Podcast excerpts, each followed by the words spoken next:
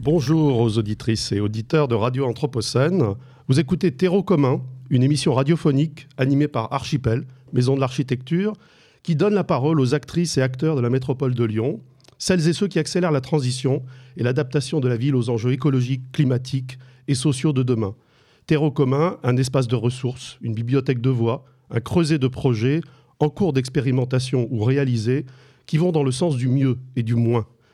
Bonjour Pascal Isor Thomas et merci de votre présence dans notre studio, Place des Terreaux à Lyon. Bonjour, merci de votre invitation. Vous êtes le premier invité du cycle d'émissions radiophoniques Terreau commun que nous ouvrons aujourd'hui avec vous, mais vous êtes avant tout directeur général d'Alinea. Vous vous mobilisez au sein de cette association sur l'accompagnement social des personnes en situation de fragilité, des personnes éprouvées physiquement, mentalement, par un parcours de vie marqué souvent par l'exclusion. Votre action s'engage souvent dans l'urgence, avec peu de moyens, par rapport aux réponses innovantes et adaptées que vous souhaitez proposer. C'est donc en tant que porte-voix d'une population peu représentée, qui finalement n'a pas la parole, que l'on vous entend aujourd'hui. Précisez-nous tout d'abord l'objet de votre association, donc Alinea, Association lyonnaise nouvelle d'écoute et d'accompagnement. Eh bien, Alinea, c'est effectivement une association, une des, principales associations de lutte contre l'exclusion qui, œuvre sur, sur, le territoire de la métropole de Lyon et du Rhône.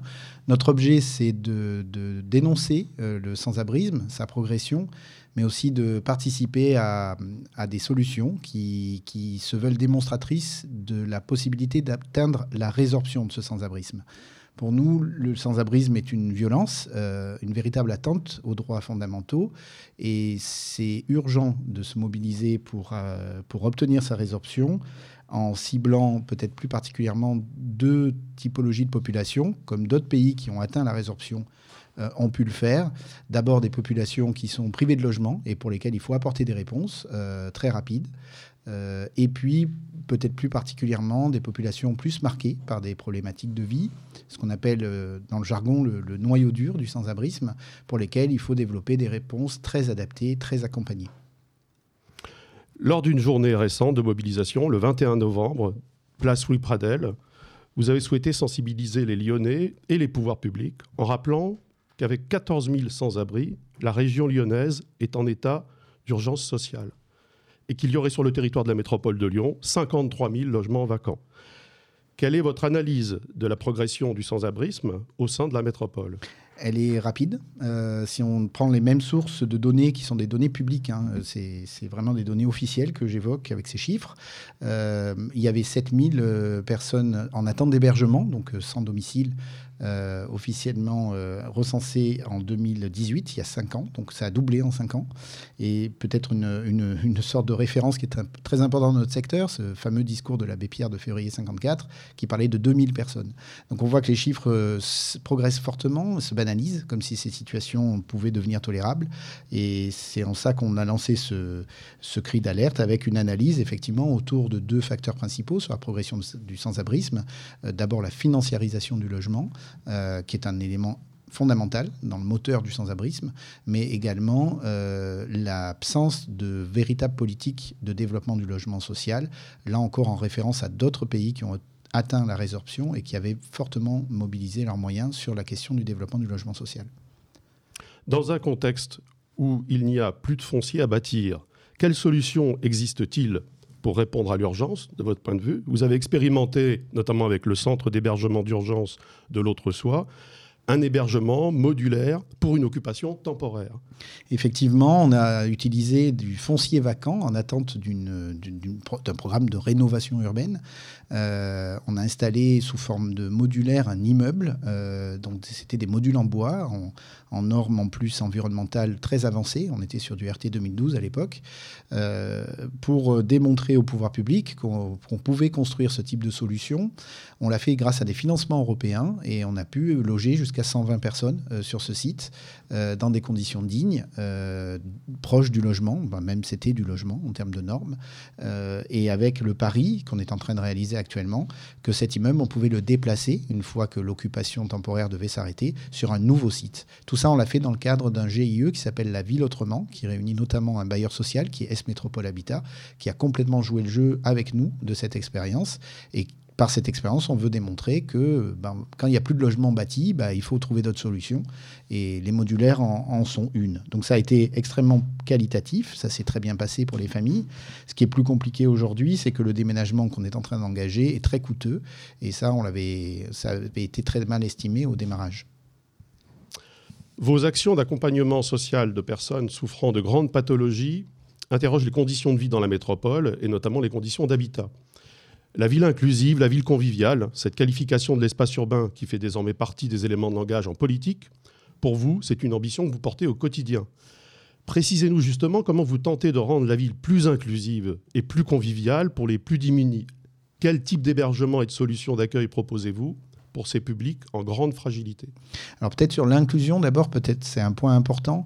Euh, l'inclusion, souvent on a l'impression que ça veut dire qu'on va, va adapter la ville à ceux qui sont les plus fragiles. Euh, on parle souvent de l'inclusion pour les personnes en situation de handicap, pour les personnes en situation de fragilité liée au vieillissement ou autre.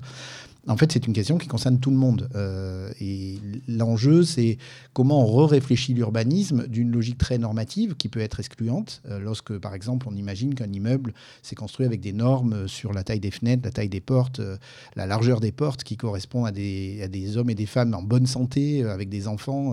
Aujourd'hui, c'est ça les normes dans la construction. Enfin, ça évolue, j'exagère. Mais en tout cas, c'était ça il y a encore peu de temps.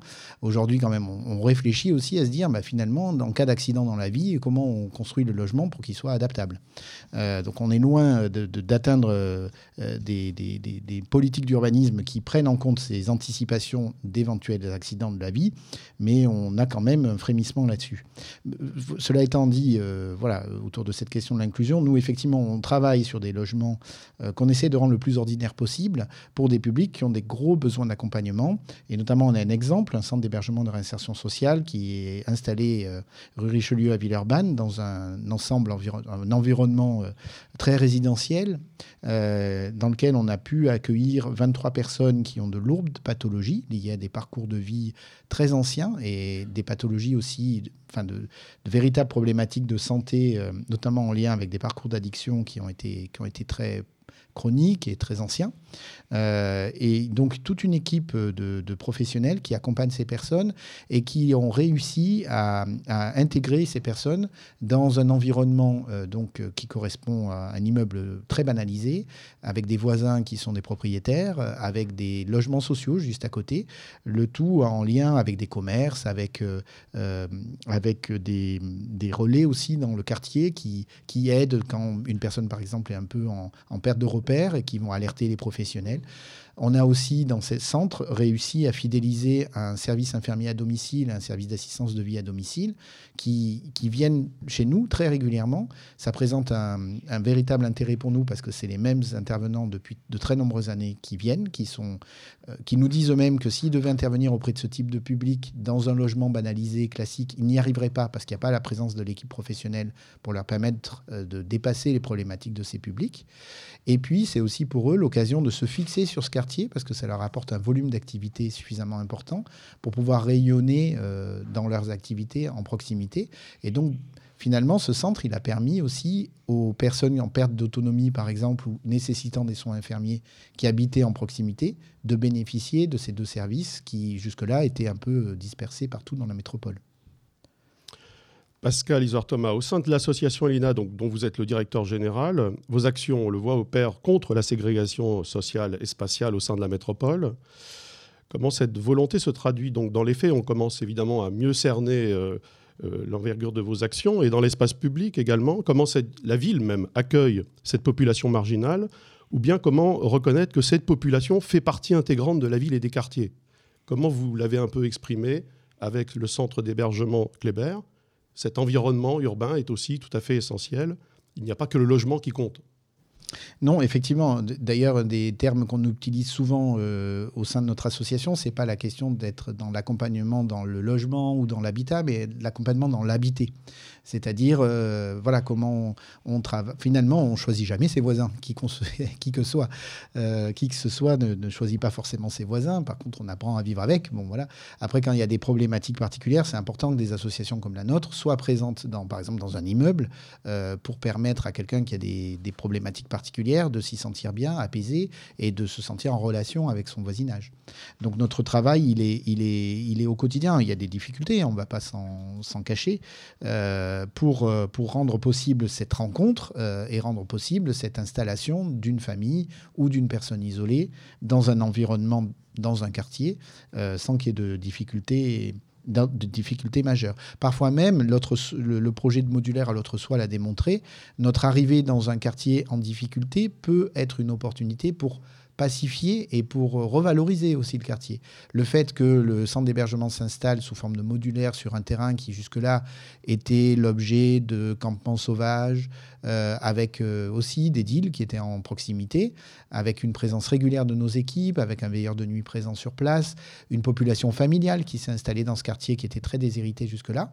Mais finalement, avec les années, euh, parce qu'elle a duré près de cinq ans, notre installation dans l'environnement, on n'a pas peur de le dire, ça a été même étudié par une étude financée par l'Europe, a contribué à pacifier cette rue Alfred de Musset et a contribué à rendre cette rue beaucoup plus agréable pour, pour les voisins. Donc l'arrivée d'un centre l'hébergement est rarement acclamé euh, par les voisins. On n'a jamais les vivas hein, quand on installe un centre d'hébergement euh, dans une rue. Euh, ça suscite de l'inquiétude, c'est normal, il faut s'en parler. Mais ça peut être intéressant voilà, que quand ce genre de situation se présente, on puisse aller illustrer, par exemple avec ce qui s'est passé à la rue Alfred de Musset, mais il y a plein d'autres associations qui le font aussi à d'autres endroits, que l'arrivée d'un centre d'hébergement, c'est loin d'être une problématique, ça peut être une ressource. Alors, autre sujet majeur, la fermeture de nombreux services hospitaliers pose la question aujourd'hui de l'hébergement de toute une frange de la population métropolitaine en situation de grande marginalité. Face à ce désengagement de l'hôpital, on peut le formuler ainsi, la ville est-elle prête à assumer cette fonction asilaire? Existe-t-il une offre en logement adapté de ce point de vue-là? Alors ce, sujet est très central aujourd'hui euh, parce qu'il vient souligner euh, l'existence d'un impensé en termes de politique publique. Euh, effectivement, la fin de la fonction asilaire, notamment des hôpitaux psychiatriques, qui n'est pas forcément une mauvaise nouvelle dans la mesure où l'internement n'était pas forcément une bonne chose. en tout cas, c'est venu créer un vide avec, pour une certaine catégorie de population, qui est clairement la population isolée sans euh, soutien familial et en précarité. Ce qu'on appelle, nous, les populations sans filet. Euh, dès lors que vous vous retrouvez avec un service qui ferme, ben, et, que vous êtes en précarité, que vous n'avez pas de soutien familial et que vous êtes voilà, sans solution de logement, eh ben, la solution qui existe pour vous, c'est la rue. Euh, donc on n'est pas en train de parler de dizaines de, ou de centaines, on est plutôt proche de la centaine sur un territoire de la taille de la métropole de Lyon. Donc ce n'est pas non plus des chiffres si énormes que ça. On aurait pu peut-être, avant de fermer les services, se poser la question de leur devenir et de voir quelle offre de logement on pouvait produire. Euh, aujourd'hui, euh, voilà, ça n'a pas été pensé. Alors c'est en train d'être rattrapé avec des, solutions euh, qu'on essaye de développer. Nous, on a développé un dispositif, notamment en lien avec des personnes qui ont eu des, très longs parcours de rue, qui s'appelle Zone Libre. mais voilà, ce type de, de solution n'est pas n'a pas été réfléchi suffisamment à l'avance et pas formalisé dans le cadre de la fermeture des lits d'hôpitaux qui s'est compté en dizaines de milliers hein, donc, euh, au niveau national. Donc c'est un phénomène très important. Il est vrai qu'au regard de tout ce que vous formulez, euh, on pourrait presque se demander si parfois la ville n'est pas plus inclusive pour les touristes qui séjournent dans des locations meublées de courte durée, généralement d'ailleurs des appartements familiaux, euh, alors que les sans-abri euh, sont souvent hébergés en urgence euh, dans les hôtels. Je ne sais pas comment vous percevez aussi cette sorte de... Ah, c'est sûr que dans la vacance aujourd'hui de logement, la, présence de, meublés touristiques est vraiment importante et vient priver effectivement des certaines familles de pouvoir obtenir des logements. Hum, voilà, donc c'est encore un impensé de politique publique. D'ailleurs, du coup, qu'avez-vous peut-être à dire, à demander aux décideurs euh, pour que cette ville inclusive ne soit pas juste euh, un élément de langage, pour que la ville prenne vraiment soin de tous les habitants hein? Il y a un certain nombre de parties prenantes euh, qui doivent s'engager à un moment donné. Est-ce que ces engagements sont clairs de votre point de vue Ceux de la ville, de la métropole, de la région, de l'État, enfin, et d'autres institutions?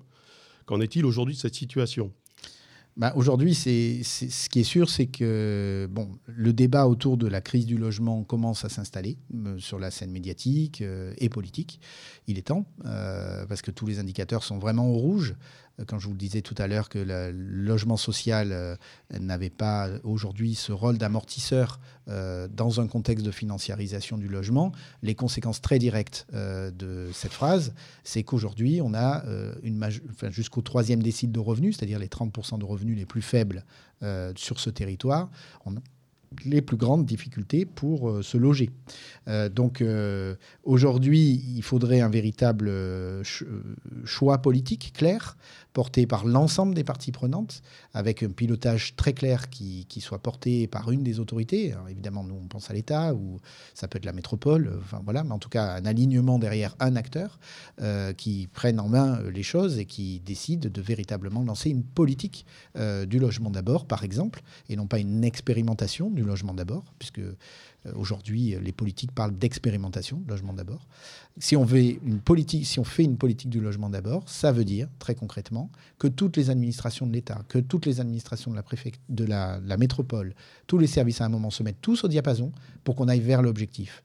On l'a fait pour le Covid, on a pu mettre tout le monde à l'abri. On l'a fait pour l'accueil des Ukrainiens. Je peux vous assurer qu'au moment de l'accueil des Ukrainiens, il y a eu une formidable mobilisation des pouvoirs de l'État, de la métropole, des villes, pour que sur chacun de nos territoires, on puisse être en capacité de répondre. Voilà, mais ça, on l'a fait dans ces situations de crise-là. Qu'est-ce qui nous empêche aujourd'hui de le faire? Quand on a 14 000 personnes en situation euh, de, souffrance, dans l'attente d'un hébergement sur ce territoire, dont la seule solution souvent c'est d'aller vers les marchands de meubles, d'aller vers euh, des solutions de squat, euh, en payant souvent des choses dans les squats pour pouvoir y survivre. Voilà, tout ça c'est un scandale qui ne dit pas son nom parce qu'il est très silencieux. Parce qu'en fait, tous ces squats, tous ces campements, on ne les voit pas. Euh, et c'était la différence avec euh, cette arrivée des Ukrainiens qui a créé une émotion. C'est toutes des personnes qui se cachent. Et trop souvent, on a tendance à dire que ce sont des migrants, donc ils n'ont qu'à rentrer chez eux. Bon, je vous passe tous ces détails. En plus, en ce moment, le débat est nauséabond. Près des deux tiers des 14 000 personnes dont je vous parle, qui sont aujourd'hui identifiées comme étant dans l'espoir d'un hébergement, c'est-à-dire sans rien, ces deux tiers de ces personnes ont des droits totalement ouverts, sont des Français ou des Européens. Donc on ne parle pas d'une crise majeure du logement ou de l'hébergement liée aux migrants. On parle d'une crise majeure du logement ou de l'hébergement liée à l'absence de solution de logement. Je n'évoque pas donc l'adoption de la loi immigration hein, qui ne va certainement pas vous faciliter la tâche. Très certainement pas, non. Euh, mais parce que ça ferait l'objet d'une euh, prochaine émission.